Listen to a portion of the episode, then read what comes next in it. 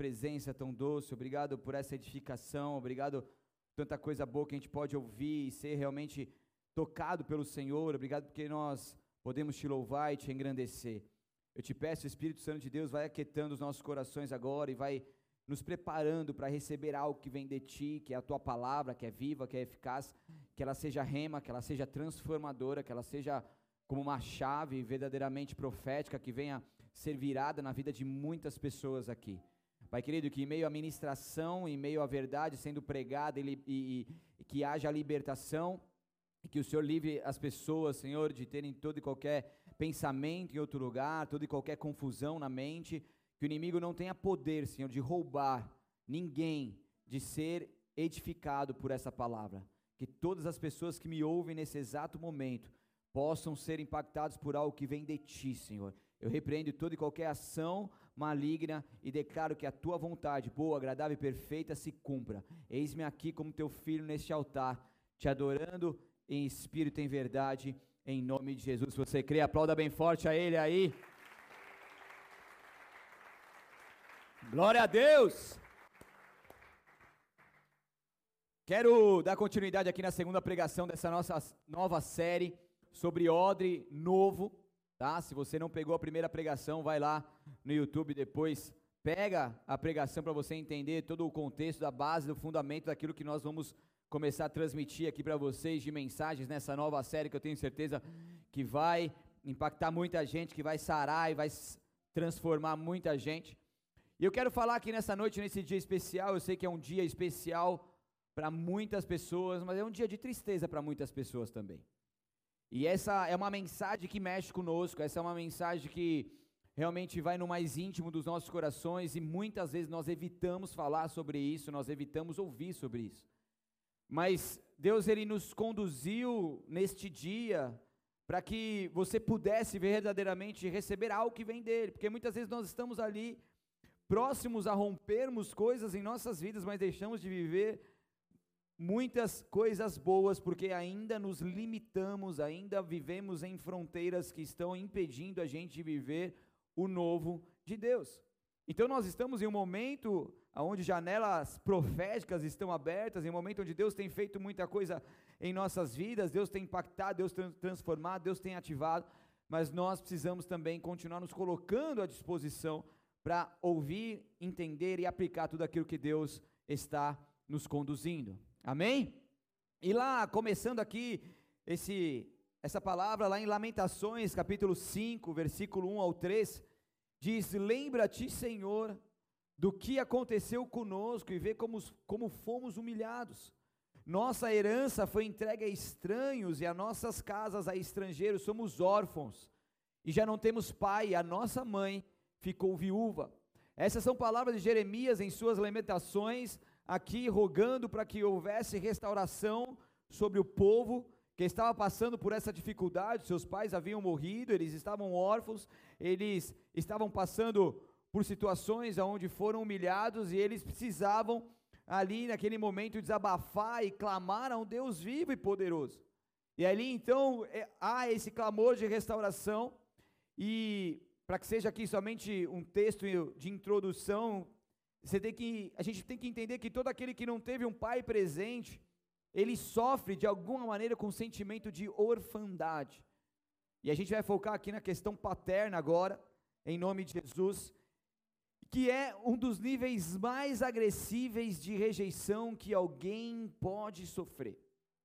Espiritualmente, esse é o maior bloqueio, presta atenção, o maior bloqueio a se obter, em relação a se obter uma verdadeira e íntima comunhão com Deus. Porque Deus, Ele nos criou para que nós possamos ter comunhão com Ele. Mas muitas vezes, por essa dificuldade paterna, nós vivemos com Deus ainda como uma pessoa distante. É nessa noite que você vai entender como que essa chave pode ser virada na sua vida e você verdadeiramente entrar num nível de intimidade como você nunca antes entrou. Vocês estão comigo?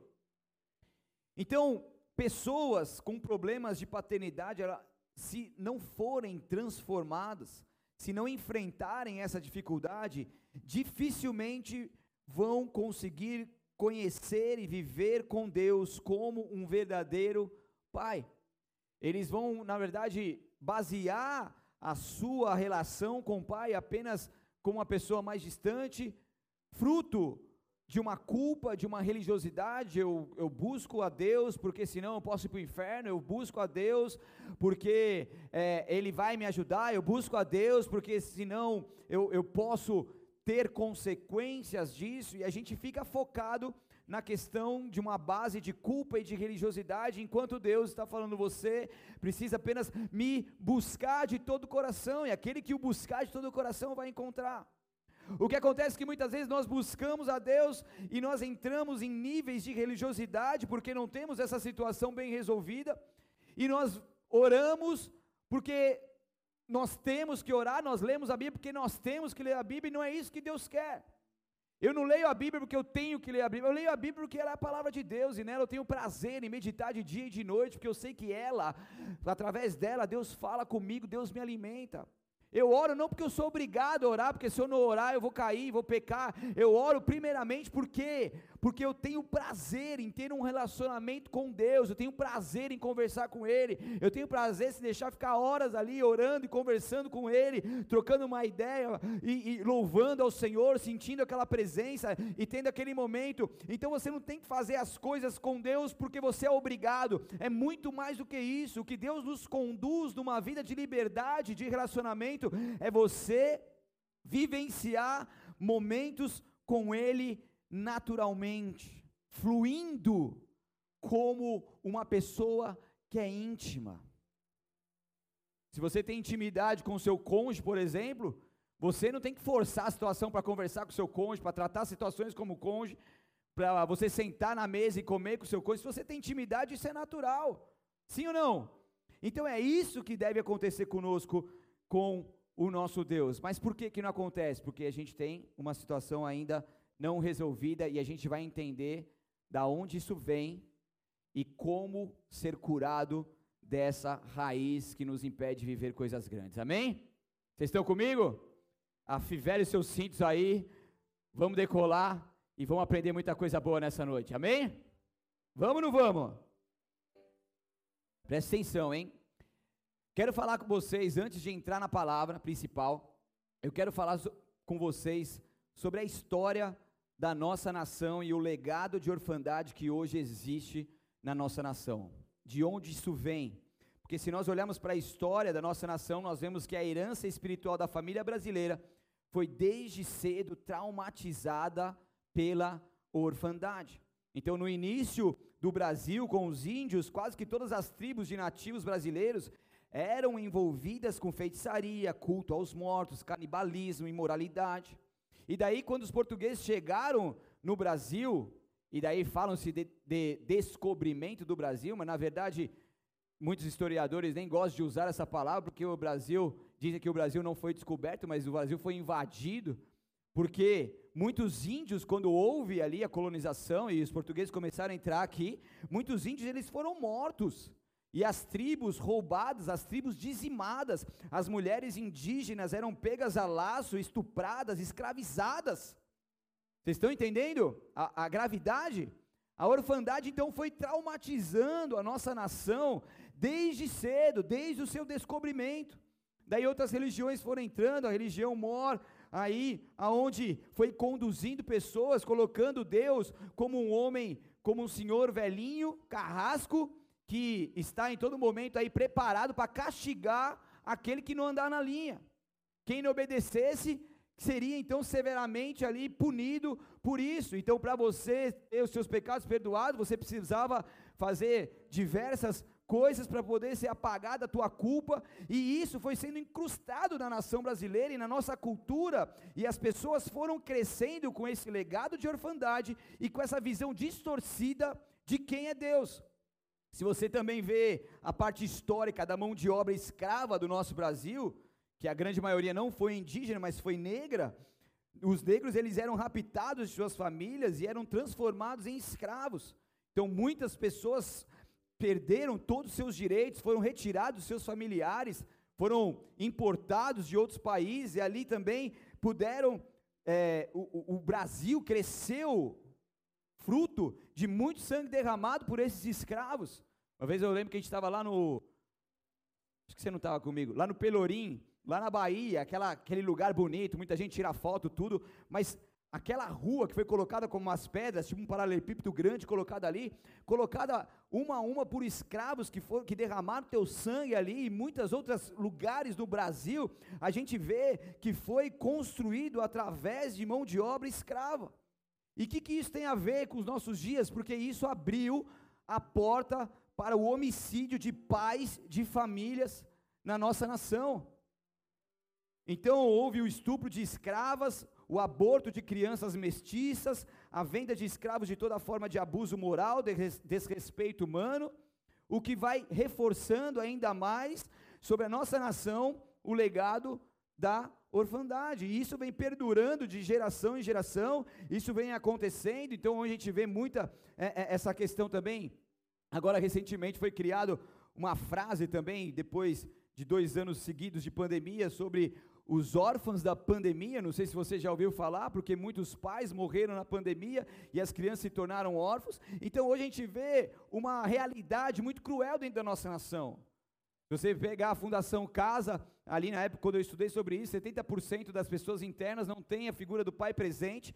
Se você pegar ali também um lugar é, onde nós damos aula de skate, um lugar mais simples ali, onde os pais não são presentes, também cerca de 70% das crianças que ali é, moram não tem a figura do pai presente. Então a gente vê um número cada vez maior e assustador de pessoas que não têm a figura do pai presente. E isso gera o, o, o sentimento de rejeição, seja o pai vivo ou não. Porque tem o chamado órfãos de pais vivos. O pai é vivo, mas não é presente. O pai é vivo, mas não fala com a filha. Com o filho, o pai é vivo, mas não se faz presente como pai, e isso gera o mesmo sentimento de rejeição para uma pessoa. E daí essa pessoa vai crescendo. Ela vai crescendo, como o Cido muito bem falou aqui, e, e, e trouxe uma realidade que é a vida dele. E, tanta, e, e o exemplo dele é um exemplo de tantas pessoas que aqui estão sentadas nessa noite, sim ou não?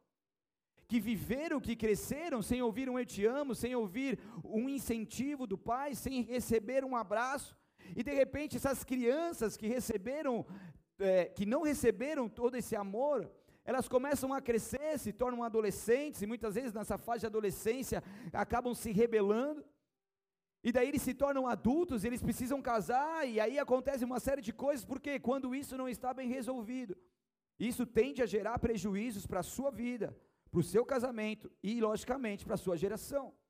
Se você pegar, é muito comum mulheres que foram rejeitadas pelos seus pais tentarem obter relacionamentos com homens que possa de alguma forma suprir aquilo que não teve com seu pai. Daí o que acontece? Essa moça vai começar a namorar um homem, ela vai criar uma fantasia que esse homem vai poder dar para ela, ela vai gerar uma dívida para esse homem, e esse homem, logicamente, que vai frustrar ela, e ela vai abandonar esse homem. O que ela vai fazer? Ela vai procurar outro, ela vai procurando outro, ela vai procurando outro, ela vai procurando outro. E eu tenho, a gente tem uma amiga muito próxima, né, que vivia dessa forma, cristã, dentro da igreja, e sofria com isso, vivia dessa forma. Mas quando ela teve um encontro mesmo com Deus quanto a isso, quando ela enfrentou isso, quando ela foi transformada nessa questão, e o pai era vivo, órfão de pai vivo, e ela ressignificou a tua história, ela então pôde casar, hoje tem um filhinho e está tá casada, está bem, está vivendo aquilo que Deus tem para ela. Por quê? Porque conseguiu ressignificar a tua história. Então, igreja, o que eu quero dizer com tudo isso, com esse legado de orfandade que é real na nossa nação, que tudo isso tem contribuído para que um número cada vez mais de cristãos cresça na nossa nação, milhões e milhões de cristãos, uma nação aonde tem crescido cada vez mais, mas muitos cristãos cantam, pulam, se diverte, mas poucos, poucos estão adorando a Deus em espírito e em verdade. E essa é uma palavra que vai de confronto ao teu coração e o pai exorta o filho que ama. Eu quero que você receba em nome de Jesus todas essas palavras que serão entregues aqui. Que todas elas o inimigo não venha lançar um pensamento em outro lugar de rejeição, mas que você simplesmente abra o teu coração, porque se você entender, preste atenção, se você entender o que está sendo pregado aqui, uma chave espiritual vai ser virada na sua vida e você vai se adentrar num nível de intimidade que nunca antes você viveu. Ouve o que, o que Deus está nos ministrando nessa noite. Então, isso que é uma das marcas do espírito de orfandade na igreja. Então, quantas pessoas que estão ali próximas a viver um rompimento maravilhoso, eles vão, vão, vão, vão, mas chega no momento que de repente largam mão de tudo. Eles querem se formar, eles querem, por exemplo, com, com, é, fazer um curso de líder, vão lá, faz, faz, faz, faz, chega no final, desiste. Um irmão uma vez me procurou e não, não quero, pastor, mas não sei o que, não, não quero, não dá, não dá, não dá, não dá.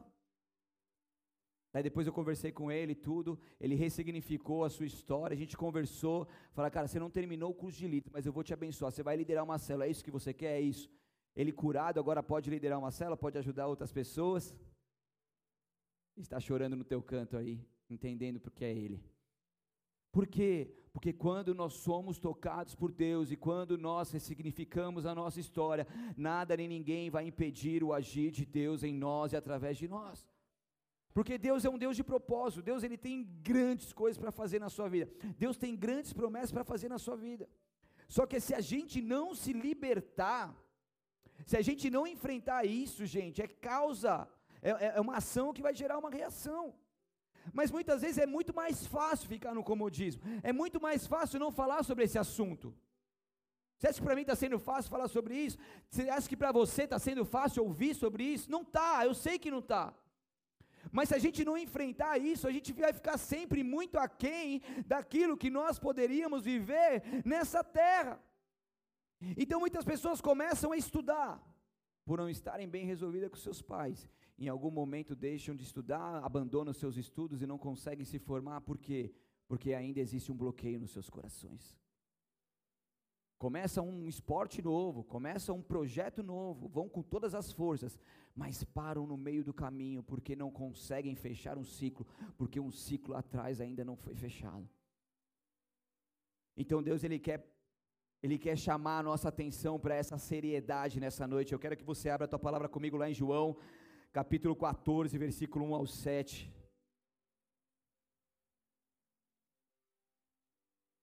Quem achou, dá um glória aleluia aí.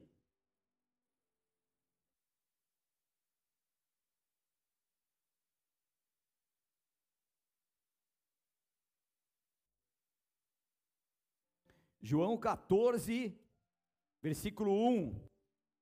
Palavra muito conhecida aqui, olha que Deus vem falar conosco. Diz assim: Não deixem que seu coração fique aflito, creiam em Deus, creiam também em mim. Na casa de meu pai há muitas moradas. Se não fosse assim, eu lhes teria dito: Vou preparar lugar para você, e quando tudo estiver pronto, virei buscá-los, para que estejam sempre comigo aonde eu estiver. Vocês conhecem o caminho para onde eu vou. Não sabemos para onde vai, para onde o Senhor vai, disse Tomé. Como podemos conhecer o caminho? Jesus disse: Eu sou o caminho, a verdade e a vida. Ninguém pode vir ao Pai senão por mim. Se vocês realmente me conhecessem, saberiam quem é meu Pai, mas se mas de agora em diante vão conhecer e ver o Pai. Então aqui Jesus falando com seus discípulos que ele é o caminho para o Pai. E daí Jesus vai ensinando os seus discípulos sobre essa importância. Para que hoje nós puder, possamos ter uma conexão com Deus, nós precisamos de Jesus. E Jesus é o Deus Filho que veio à terra. E quando nós passamos a conhecer Jesus, estudar sobre Jesus, andar com Jesus, automaticamente ele é o Deus, o Deus Filho representando o Deus Pai. E quando nós conhecemos Jesus, automaticamente nós conhecemos o Pai. Então aqui ele vai falando não deixe que o seu coração fique aflito, porque a aflição muitas vezes pode vir sobre as nossas vidas, a dificuldade, a angústia, mas nós não podemos permitir que isso permaneça em nossos corações. E aí ele vai dizendo: na casa do meu pai há muitas moradas, porque Jesus ele preparou um local para todos nós.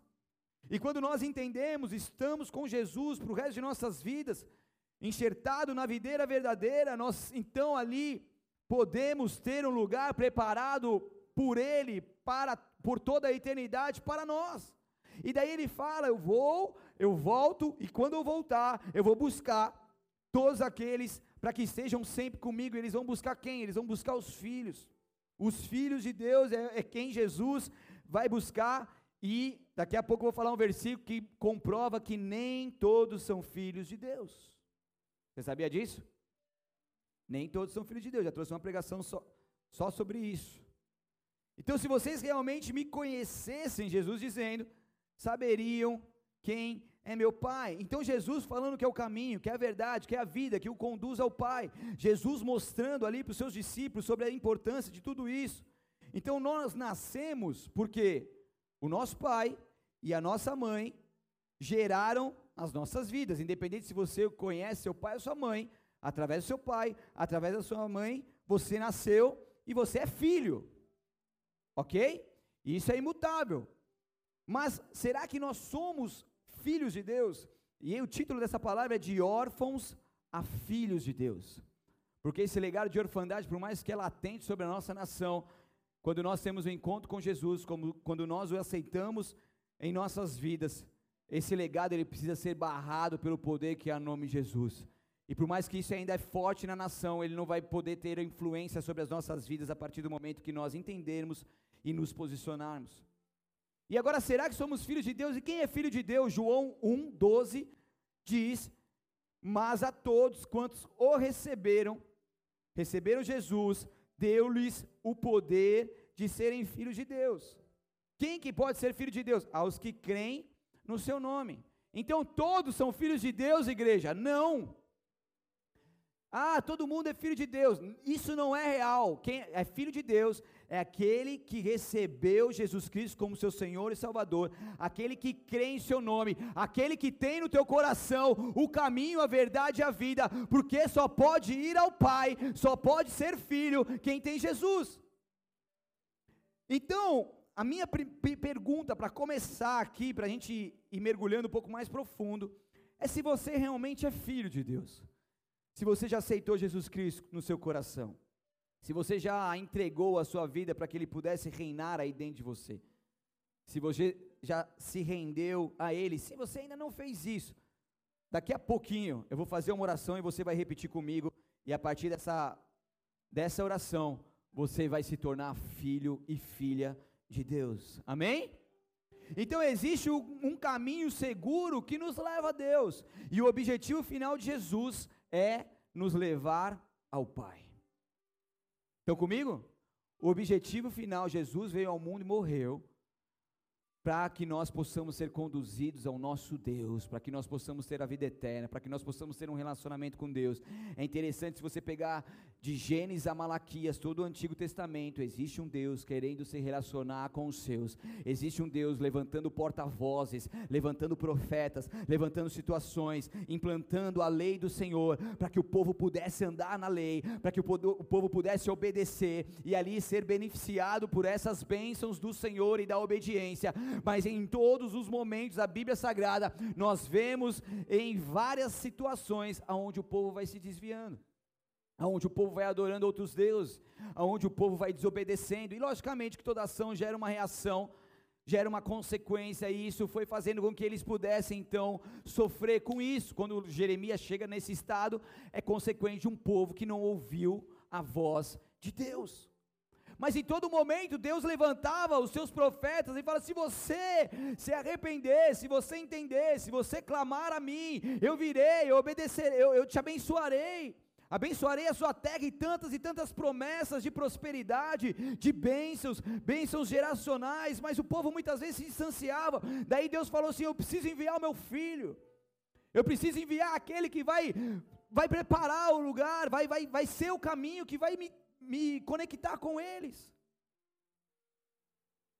E daí então Jesus, Deus ele faz um, um 400 anos de silêncio, período interbíblico, intertestamentário também, dizendo ali onde do Antigo Testamento de Malaquias até Mateus, existe um tempo de silêncio, onde muitas coisas acontecem na história da igreja, mas eu não tenho tempo para falar sobre isso, mas daí de repente vem Jesus, vem Jesus, o Deus Filho, o único, o único Filho de Deus que veio ao mundo, morreu, mas ressuscitou e hoje vivo está, e todo aquele que nele crê não perece, mas tem vida eterna.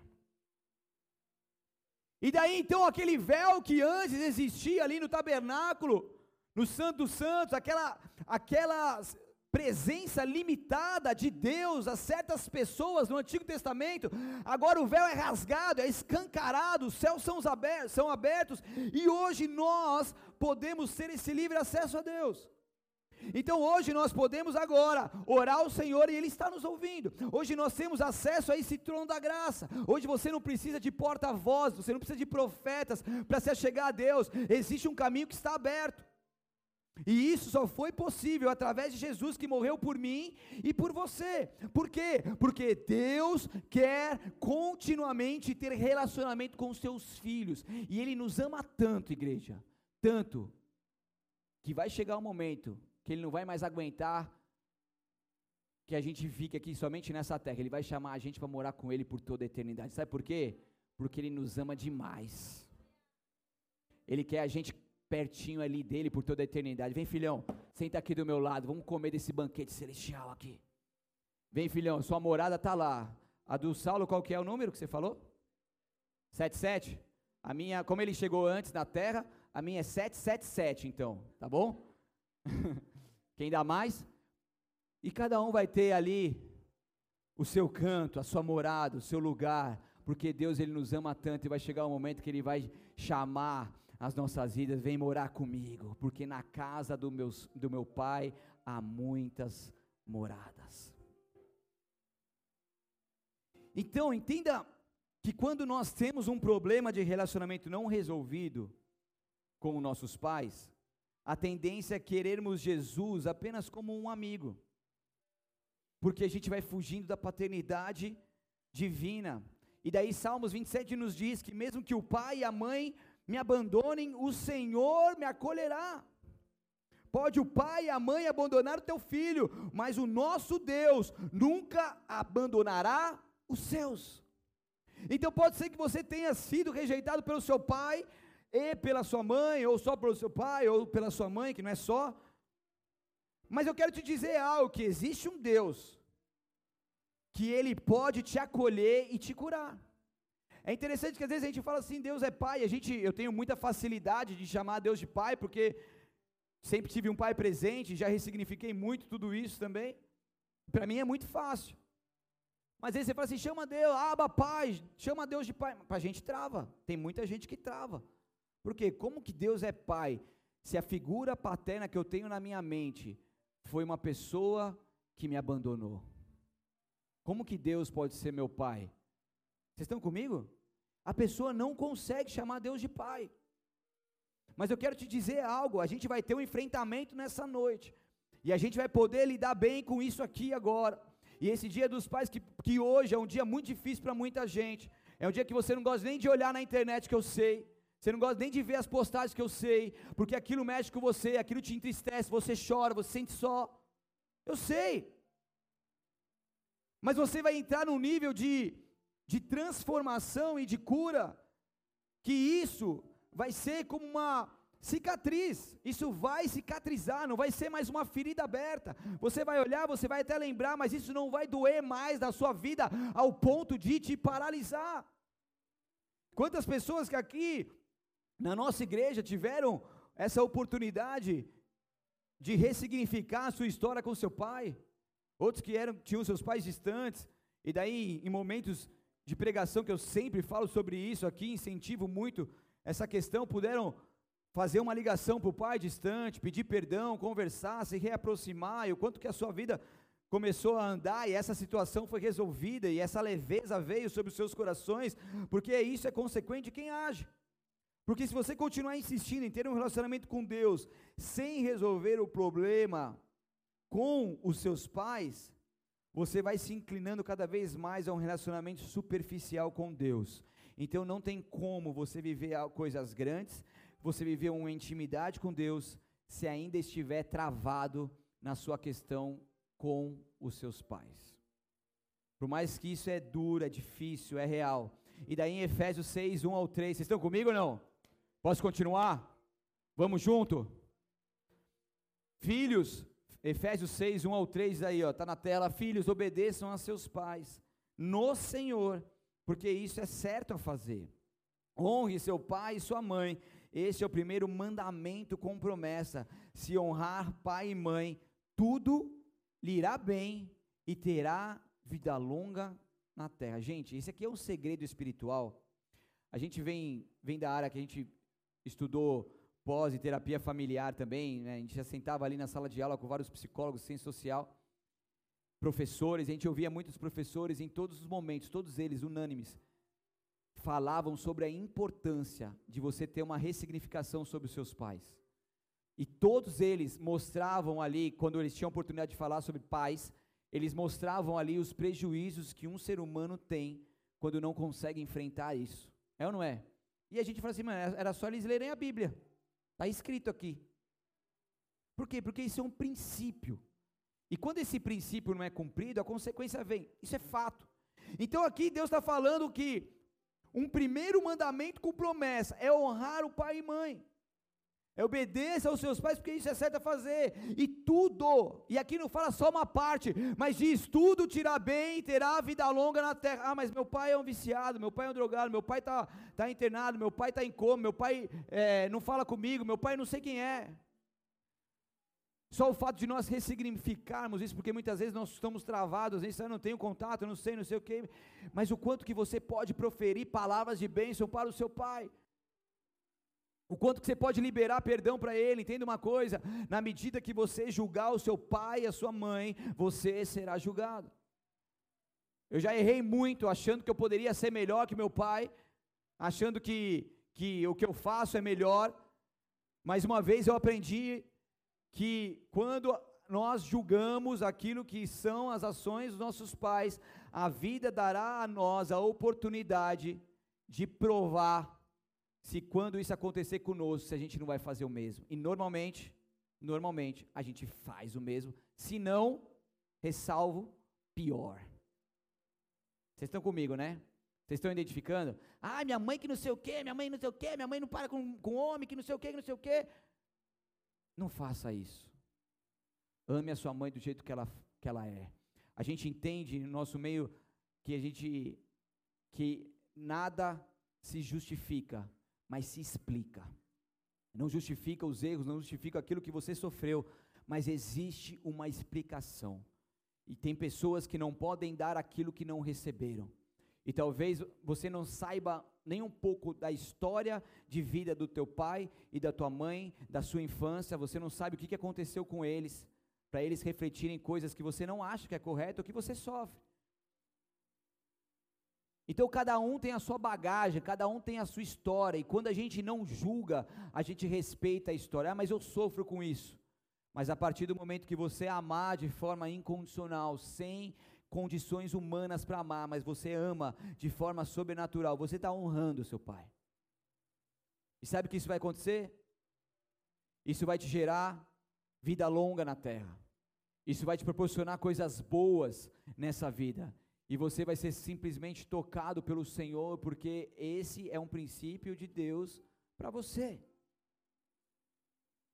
Então, essa, esse é o momento de a gente refletir como está a nossa vida com nossos pais. Ah, meus pais faleceram. Mas se você tem alguma coisa ainda travada aí no teu coração, comece a proferir palavras. Deus, eu perdoo meu pai por aquilo que ele fez na minha vida. Ele faleceu, mas perdoa por aquilo que ele fez. Senhor, eu declaro que mesmo tudo isso que eu sofri, eu declaro que isso eu respeito aquilo que meu pai fez por mim. Quero declarar que eu não tenho mais nada contra ele. Desculpa todas as vezes que eu o julguei. Ele não está aqui para eu conversar com ele, pai, mas tu sabes o meu coração. Palavras como essa movimentam os céus e a terra e traz cura aos nossos corações. Amém? Esse é o dia dos pais e quantos que aqui estão sentados que têm a oportunidade de mandar uma mensagem para o pai e fazer uma ligação e você não fez isso. Você não fez isso. Porque para você tanto faz, tanto fez. Vocês estão entendendo quão grave isso é? Uma simples mensagem. O amor constrange. E as pessoas precisam ver que você é diferente. Você tem todos os motivos do mundo natural para agir, muitas vezes como você age, se bloquear, como você se bloqueia. Você tem todos os motivos reais. Mas você serve um Deus todo-poderoso e você não está aqui para ter um amor natural, você está aqui para ter um amor incondicional, você está aqui para fazer a diferença. E sabe como que você muitas vezes vai ganhar o seu pai e sua mãe para Jesus? Quando você simplesmente mostrar que, mesmo sofrendo tantas coisas que você sofreu, ainda existe um amor que transborda no teu coração.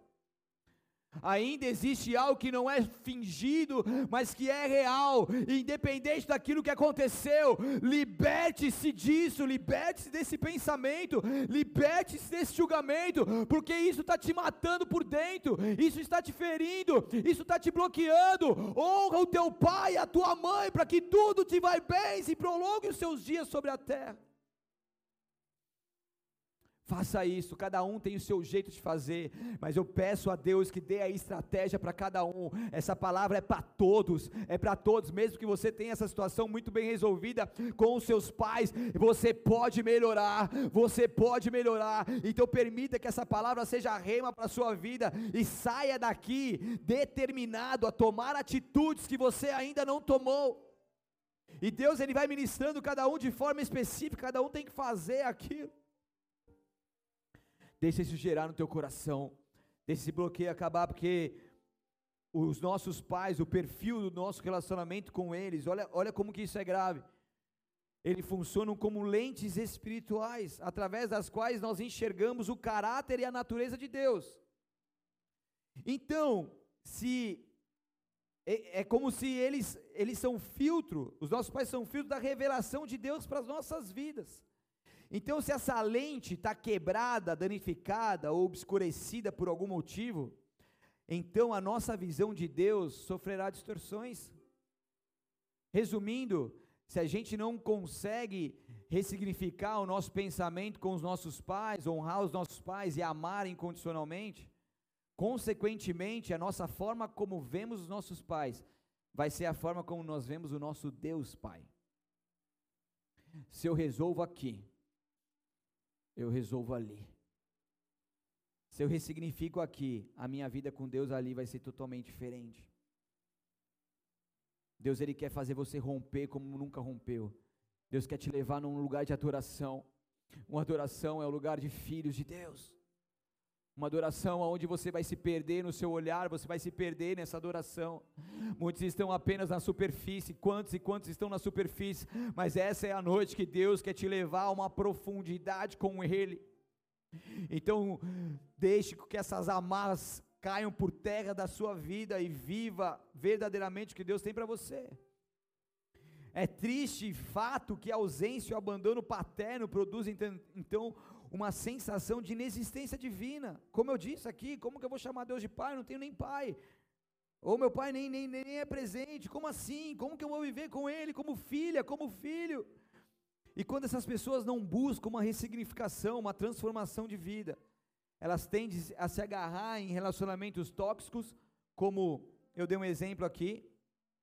Se não tratados, eles vão, eles tendem a, a ter consumo demasiado de drogas, de bebidas, de cometer infrações, de fazer coisas contra até mesmo a sociedade, se rebelar. Pessoas que têm problema com a sua paternidade terrena, têm problema com a sua paternidade espiritual, não conseguem reconhecer a paternidade espiritual, não conseguem reconhecer a autoridade de um líder. Se o líder dá uma direção, muitas das vezes quer ficar questionando, quer se rebelar, não quer aceitar, porque na verdade está ruim aqui dentro. São pessoas que tendem a se rebelar com o mundo, com a liderança, não conseguem também fazer enfrentamentos emocionais, elas não se diferenciam. Então ali tem um problema, ela não consegue enfrentar e pedir perdão, ou se ela tem algum problema com alguém, ela simplesmente se isola, ela vai embora.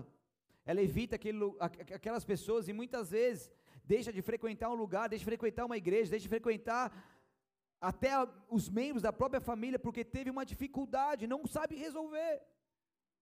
E nós é família, igreja, nós é família cristã, nós é família em Deus, nós é família de, de sangue. Então, se alguma treta aconteceu ali dentro da sua família, seja de sangue, seja em Cristo, cara, o que, que é isso perto daquilo que nós podemos viver com o nosso Deus? É tempo de nós entendermos, ressignificarmos, de avançarmos, de enfrentarmos emocionalmente, de perdoar uns aos outros, para que nós possamos viver o que Deus tem para nós. Pessoas que não conseguem superar isso, elas têm medo da rejeição. Então, em todo momento, elas vivem traumatizadas. O trauma é o medo de reviver aquilo que viveu de, de ruim no passado. Então, se uma pessoa está traumatizada na rejeição, ela, ela tem medo de ser rejeitada novamente. Então, ela vai até um relacionamento com uma pessoa, com uma liderança, até um certo ponto. Ela se limita porque ela se resguarda. Porque ela vai que acontece isso de novo. Estão conseguindo entender? Me façam entender aqui? Então, igreja, a gente precisa compreender tudo isso. São, são pessoas que são imaturas emocionalmente, não conseguem lidar com conflitos. E a orfandade vai produzindo isolamento, como eu falei, pensamentos depressivos, de solidão, independência, pessoas que se acham autossuficientes, pessoas que acabam caindo no orgulho, no estrelismo, porque querem provar para o mundo e para todos que se deram bem na vida, são pessoas que vivem mais fake do que fato e acabam querendo mostrar para o mundo exterior, através das redes sociais, através das suas conquistas, que deu certo na vida, mas na verdade a sua vida está esmagada. Mas na verdade a sua angústia que domina todo o teu ser, sabe que aquilo lá não é verdade. E querem aparentar algo bom para o mundo afora, mas na verdade estão sangrando por dentro. Querem mostrar para os pais que deram certo na vida, mas na verdade o mais certo a se dar é quando se ressignifica e está muito bem com isso e vive com um relacionamento com Deus como Pai. Porque quando a gente consegue mudar tudo isso, as outras coisas vão sendo acrescentadas em nossas vidas e vai fluir.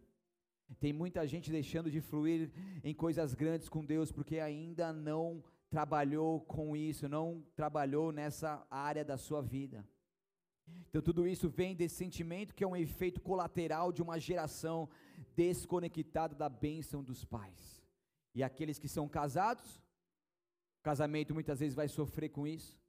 E aqueles que têm filhos, os seus filhos tendem a repetir o padrão daquilo que vocês fizeram com seus pais, porque estão vendo a sua atitude, como você trata o teu pai e tua mãe, como você fala dele. Uma vez conversando com uma moça que foi rejeitada pelo pai, que o pai engravidou a mãe e sumiu, e é ausente, ela tem até um contato muito limitado. Ela falou assim: Meu pai é um lixo. E aquela palavra veio como uma facada no meu coração. Mas sabe o que acontece? Ela cresceu ouvindo a mãe falando que o pai era um lixo. E daí entra na questão da alienação parental, aonde pais, por exemplo, a mãe triangula com o filho, fazendo a imagem do pai um carrasco. Ou o pai triangula com o filho, fazendo da imagem da mãe um carrasco, porque a sua falta de maturidade faz triangular com um serzinho que acabou de nascer ou que tem anos de vida. Porque a sua angústia é tanta que passa para a criança e a criança vai crescendo com essa visão distorcida dos seus pais, porque a mãe ou o pai fez isso, alienou de forma parental e isso traz prejuízos inúmeros a essa família. Inúmeros. Vontade, muitas vezes a gente tem de falar muitas coisas, mas a gente precisa ter maturidade os nossos filhos não podem sofrer essas consequências. A gente precisa guardar a nossa geração. Essas situações precisam ser paralisadas em nós. Se a gente sofreu até aqui, que aqui basta. Que nós possamos buscar a cura para que os nossos filhos também não sofram com isso. Muitos, apesar de ter desfrutado de uma experiência da salvação, ainda estão prostrados numa visão de Deus como um pai distante. Como um pai que aparece de vez em quando para dar um presente, para entregar uma benção, para fazer alguma coisa, para responder uma oração, mas ainda está distante. Chegando ao, ao fim aqui, igreja, nós temos um Deus que é fogo consumidor, que é capaz de purificar o nosso ser, retirando toda a sobrecarga espiritual e nos levando à liberdade que Ele nos chamou. E Deus quer que você seja filho. Há uma diferença de filho e criatura. A criatura é um ser vivo criado por Deus, uma criatura não tem direito à herança, a criatura é todos aqueles que nasceram nessa terra, mas o filho é muito mais do que isso. É aquele que tem Jesus no teu coração, aquele que tem direito à herança. aquele que vive com o Pai em um relacionamento íntimo com Ele, porque esse é o desejo de Deus sobre todos nós. Filho é aquele que reconhece a pessoa de Jesus Cristo como Salvador de sua vida e passa a viver guiado pelo Espírito Santo, conforme Romanos 8, 14 ao 17. Todo aquele que é filho de Deus, ele é guiado pelo Espírito Santo, como um bom filho de Deus como uma boa filha de Deus, permita que nessa noite o Espírito Santo te guie a um lugar de libertação, a um lugar de cura, a um lugar de transformação, a um lugar de fardo leve e suave, a um lugar onde não existe culpa, a um lugar de leveza, de liberdade, um lugar de rompimentos, um lugar onde você vai começar algo, mas você vai até o fim, você vai terminar, não porque você tem que provar nada para ninguém, é porque essa é a vontade de Deus sobre a sua vida. Deixa o Espírito Santo de Deus te guiar. A um lugar aonde você nunca antes esteve, a um lugar de intimidade a um lugar de adoração a Deus em espírito e em verdade a um lugar onde você não vai viver uma superfície, mas uma profundidade com Ele. Você não vai apenas cantar, você não vai apenas buscar a Deus em momentos oportunos, em situações adversas, mas você vai louvar, você vai engrandecer a Deus, você vai cultuar ao Senhor, você vai se oferecer por sacrifício vivo, santo e agradável ao Senhor, que é o seu culto racional. Você vai se entregar por completo, porque você confia no Deus que te cura, ou oh, porque você não vive mais traumatizado, traumatizada, travado nessa situação, mas porque você está agora passando a um novo nível, entrando no novo ciclo que Deus te conduz, um ciclo de vida, um ciclo de liberdade, um ciclo de perseverança, um ciclo de Shemitah, um ciclo de rompimento, um ciclo de órfãos a filhos de Deus, que assim seja sobre todos nós, em nome de Jesus. Jesus. Aplauda Ele que vive e reina para todos sempre. Aleluia, amém. Aleluia. Então, igreja, não deixe que seu coração fique aflito. Na casa de meu Pai, como diz Jesus, há muitas moradas. E Deus te chama para transformar o seu ser, te conduzir a uma vida de liberdade, se conectando com Deus como Pai, em um relacionamento íntimo com Ele.